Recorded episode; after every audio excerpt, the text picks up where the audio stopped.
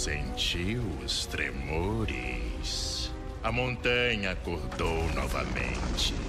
Sob as pedras, rochedos e o pó, a maldade do núcleo se acende. Fogo encarnado, dragão irritado, garras, fogo e dentes desafiam heróis que sejam bem valentes. Ou bem dementes. Rocha Negra, uma aventura, Hearthstone.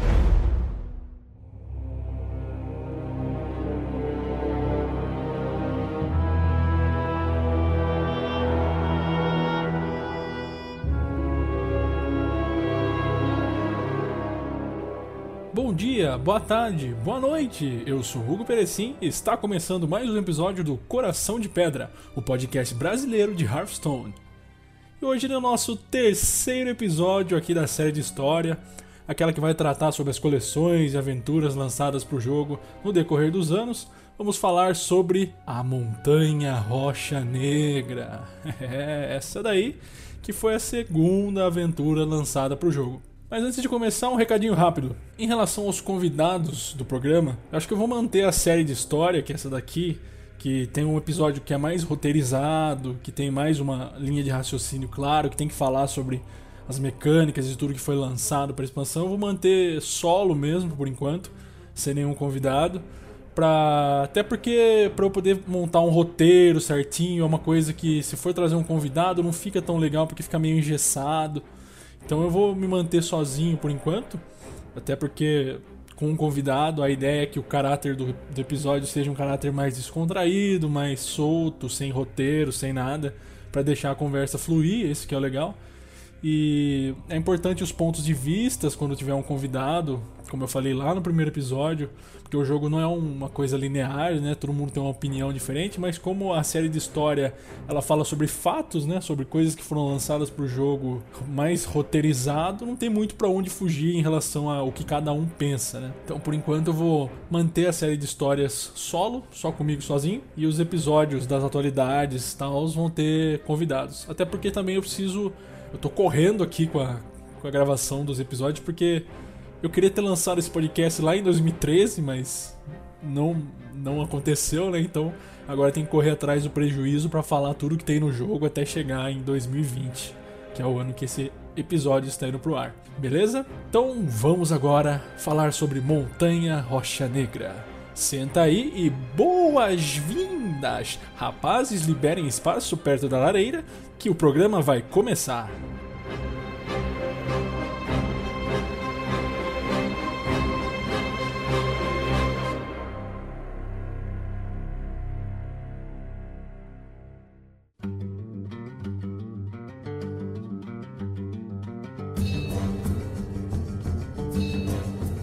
Montanha Rocha Negra é baseada na raid de mesmo nome do World of Warcraft, uma área onde os personagens precisavam ter um level alto para chegar, é habitada por elementais de fogo, orcs de pedra negra, anões ferros negro e outros, outras criaturas semelhantes. E trouxe para o Hearthstone um total de 31 novas cartas, sendo 18 delas cards de classe e 13 cards neutros. Assim como o Naxaramas, ela possui alas, né, um conjunto de alas com chefes que você tem que enfrentar. E a primeira ala foi lançada em 2 de abril de 2015. Na época, todas as cartas você conseguia jogando a aventura. Você tinha que comprar as alas, liberar as cartas derrotando os chefes. Não era possível craftar elas e nem obter em pacotes ou coisa do tipo. Já atualmente você pode craftar essas cartas sem ter que comprar a aventura. São 5 alas, sendo que cada uma delas custa 700 de ouro. Então 3.500 de ouro total para conseguir a aventura completa com ouro, né? Ou então pagando ali dinheiro real. E diferente de Naxaramas, apesar de ser uma aventura também, a primeira ala do Montanha Rocha Negra não ficou disponível gratuitamente no lançamento. Você tinha que comprar ela já de cara, não teve corpo mole não.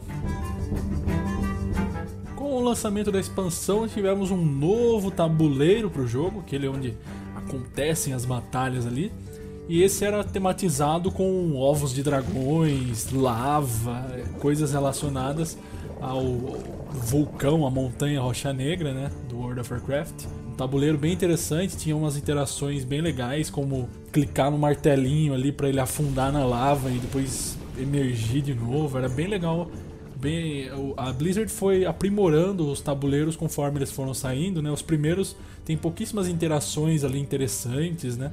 É, mas ficar clicando para quebrar uma janela, ficar clicando para bater em uma coisinha. A partir desse daí que notou-se uma grande diferença nas interações né, dos tabuleiros lançados para o jogo.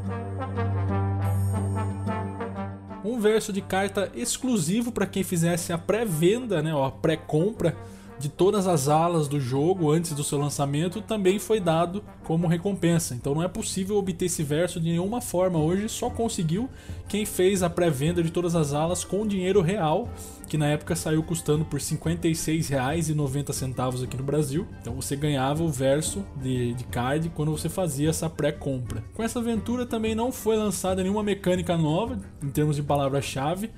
É, ou novos tipos de lacaios, né? Como no Goblins vs Gnomos veio, por exemplo, os mecanoides. Mas essa aqui ficou bem parecida com o Naxaramas em relação a coisas novas, né? não veio nenhuma palavra-chave e nenhum tipo de lacaio. Porém, foi dado muito enfoque aos lacaios de tipo dragão. Que no jogo a gente tinha os dragões né, do conjunto clássico e tudo mais, mas não, era, não eram tão explorados assim mecânicas decks para rodar em cima de dragões.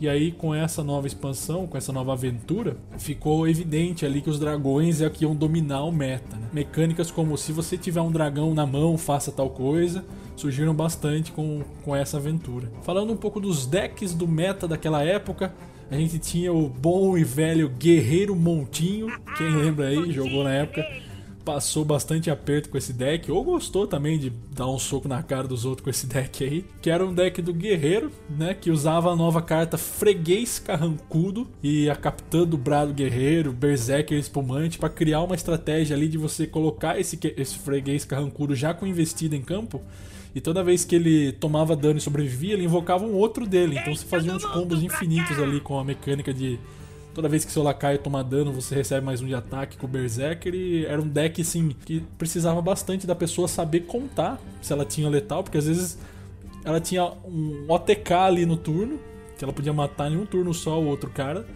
mas se ela não soubesse contar direitinho quanto que ia dar ali o letal, não dava certo. E nem preciso falar que depois o Guerreiro Montinho foi nerfado, né? Obviamente se entupiu a, a, a, fila ranqueada ali com esse deck e depois sofreu um nerf desse baralho. Tínhamos também o Sacerdote de Dragões, um deck controle que usava bastante a mecânica do ter um dragão na mão para fazer alguma coisa, né? Então, ah, se você tiver um dragão na mão, esse lacaio recebe mais um mais um. Se tiver um dragão na mão, descubra um, um card do, do oponente, coisas do tipo para roubar os, os, as cartas, né, copiar as cartas do oponente e ter várias situações ali.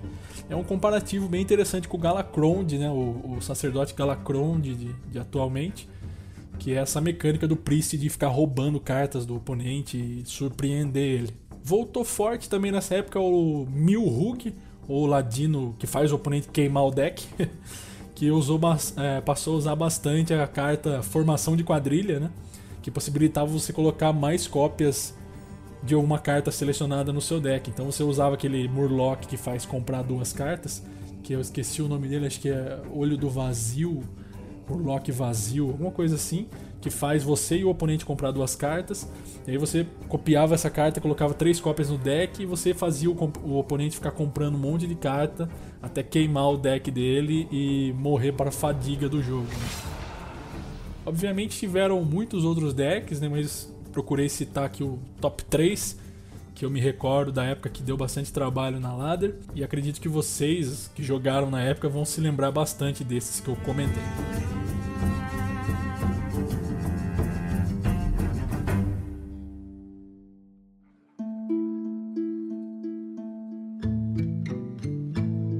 Vamos falar agora um pouco sobre as 5 alas lançadas para a aventura, que assim como Naxaramas também saíram uma por semana, e no total temos para a Montanha Rocha Negra 17 chefes.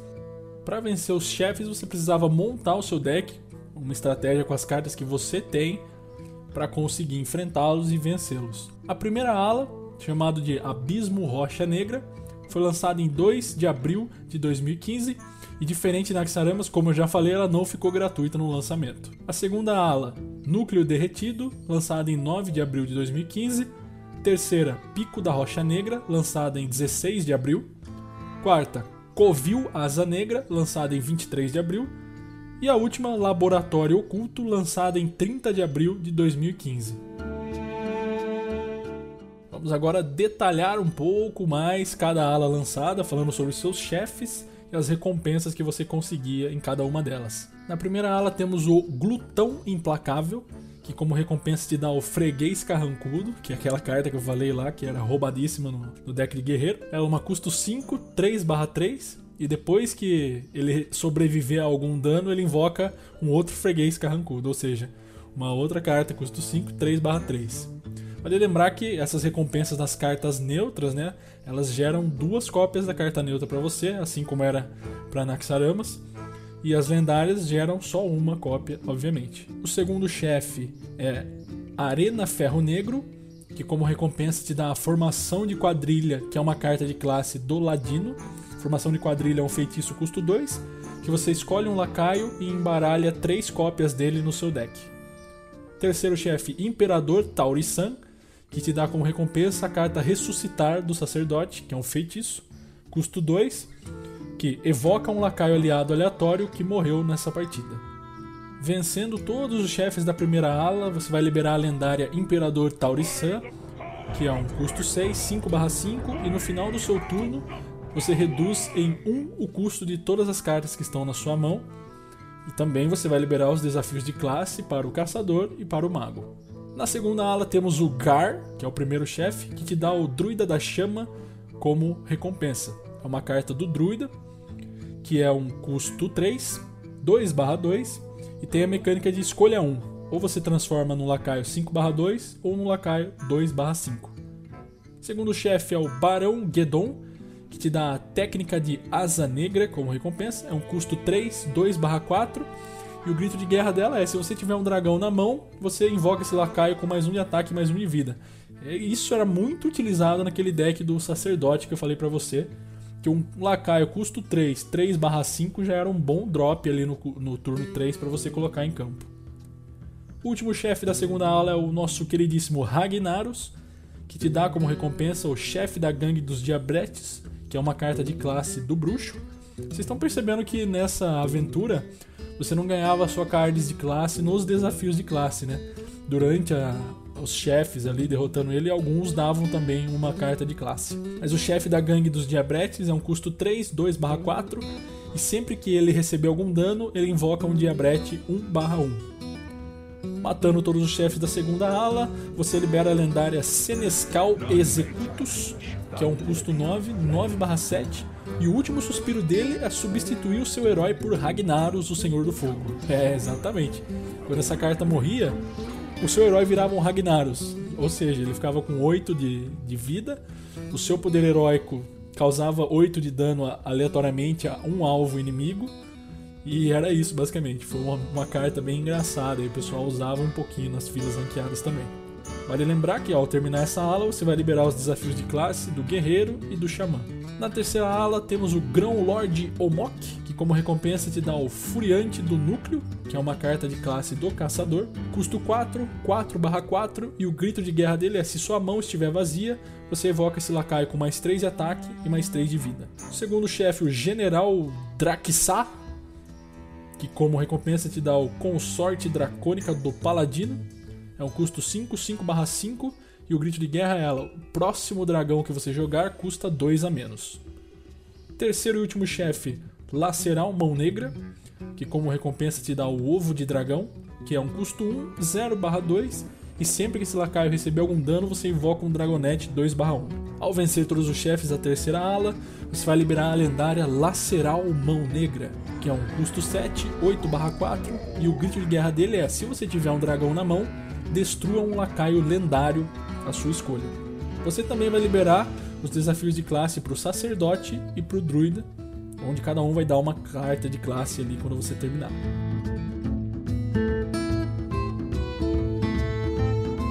Quarta aula temos o Violaminus, que te dá revanche do guerreiro. É um feitiço, custo 2, que causa 1 de dano a todos os lacaios. Se você tiver 12 pontos de vida ou menos, ele causa 3 de dano a todos os lacaios ao invés de 1. Seguindo, temos o Vae... Nossa, esse aqui é difícil, hein? Vaelastras. Nossa senhora.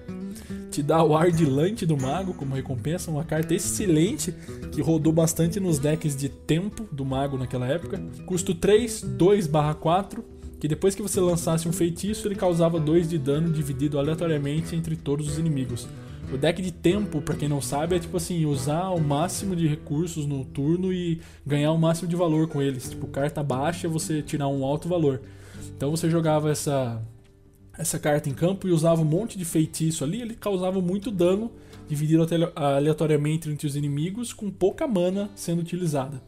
Terceiro chefe, Cromagus, que te dá o Dragão Faminto de recompensa. É um custo 4, 5/6 e o grito de guerra dele é evocar um lacaio aleatório de custo 1 para o seu oponente. Quarto e último chefe da quarta ala, o Lord Victor Nefarius, que como recompensa te dava o Flamiguarda Destruidor do Xamã, que é um custo 4, 3/6 e o grito de guerra dele é receber de 1 até 4 de ataque. Ou seja, você pode jogar ele e ele ficar com 7/6 por um custo 4. Porém, ele tem uma sobrecarga de 1 de mana, que é só para dizer que tem sobrecarga também, porque já é forte por si só, mesmo que receba 1 de ataque só. Destruindo todos os chefes da quarta ala, você vai liberar a lendária Cromagus. É um custo 8, 6/8 e sempre que você comprar uma carta e esse lacaio estiver em campo, você vai comprar uma cópia dela também. Vai adicionar à sua mão uma cópia dessa carta que você comprou. Além de liberar a lendária né, na quarta ala, você também vai liberar os desafios de classe do bruxo e do ladino. Quinta e última ala temos o Omnitron, que te dá o Draco Vulcânico de recompensa. É um custo 6, 6/4 e vai custar 1 a menos de mana para cada outro lacaio que tenha morrido nesse turno. Segundo chefe é o Malorak. Vocês estão vendo que essa aventura é que tem os nomes mais lazarentos de chefe, né? Pelo amor de Deus. Pelo amor de Deus. Te dá o Desvirtuador Asa Negra como recompensa, que é uma carta custo 5, 5/4. E o grito de guerra dele é: se você tiver um dragão na mão, você causa 3 de dano a um alvo à sua escolha quando esse lacaio for jogado. Terceiro chefe, Atramedes, te dá o Esmagador Draconídeo de recompensa, é um custo 6, 6/6 e o grito de guerra dele é: se o seu oponente tiver 15 ou menos de vida, você recebe mais 3, mais 3 nesse lacaio quando ele for jogado. Último chefe da aventura é o Nefarian, que vai te dar o Feiticeiro Draconiano de recompensa, que é um custo 4, 3/5 e sempre que você alvejar esse lacaio com algum feitiço, ou seja, você jogar algum feitiço nele, ele vai receber mais um de ataque e mais um de vida. Finalizando todas as alas com sucesso, você vai liberar a lendária Nefarian, que é um custo 9, 8/8, e o grito de guerra dele é adicionar dois feitiços aleatórios à sua mão que sejam da classe do seu oponente. Após ganhar ali o Nefaria, né, terminando as 5 alas do jogo, você também vai liberar o último desafio de classe, que é para o Paladino.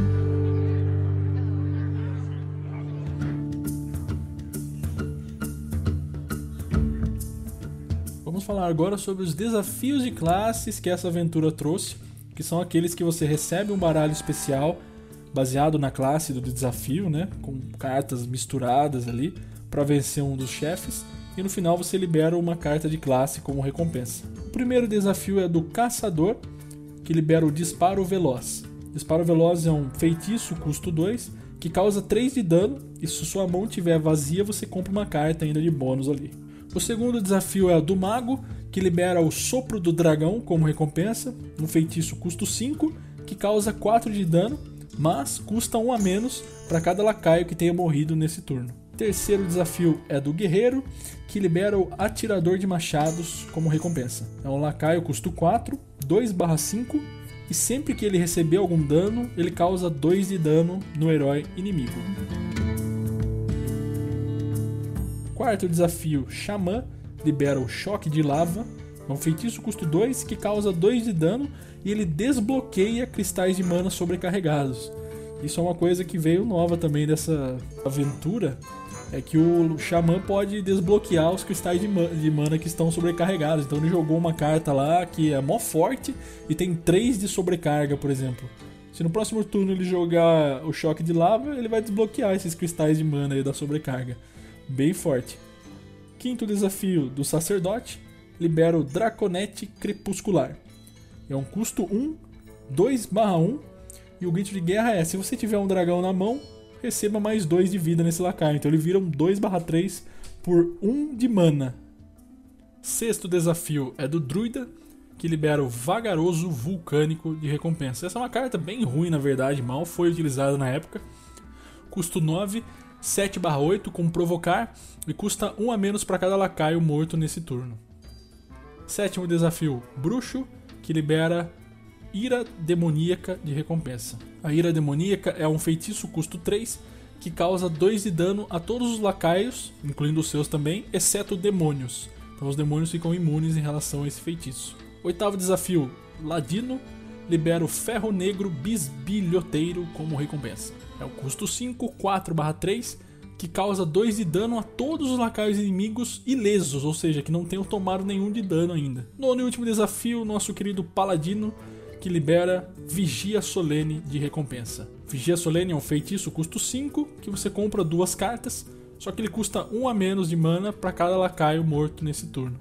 Vocês viram aí que algumas cartas foram lançadas com essa mecânica de se X lacaios morreram nesse turno, você reduz o custo por cada um que morreu e coisa do tipo. É uma coisa que também veio com essa expansão.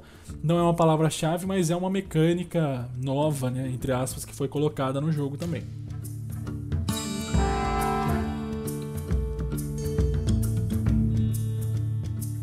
Por se tratar de uma aventura, não poderia deixar de faltar também o querido e aguardadíssimo, só que não, modo heróico, que é o modo que os chefes ficam mais apelões para você derrotar e quando você termina, você ganha um verso de carta exclusivo. Funcionou da mesma forma que Naxaramas. Os chefes ficaram mais fortes, né? O poder heróico dele ficaram mais apelões. E quando você terminava ali, você conseguia um card back exclusivo também. E engraçado, na minha opinião, tá? Isso cada um pode pensar o que quiser mas na minha opinião, o verso de carta do heróico era muito mais bonito que o verso da pré-venda, que você tinha que pagar para conseguir.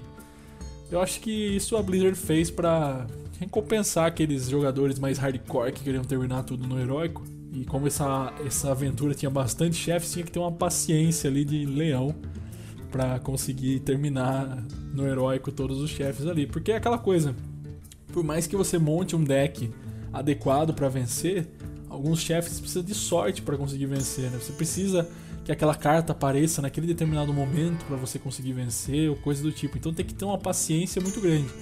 Eu, por exemplo, eu não terminei esse, esse modo heróico não, não tive paciência. Parei lá pro quinto ou sexto chefe. Já o de Naxaramas eu fiz todos, até por ser um número menor de chefes ali.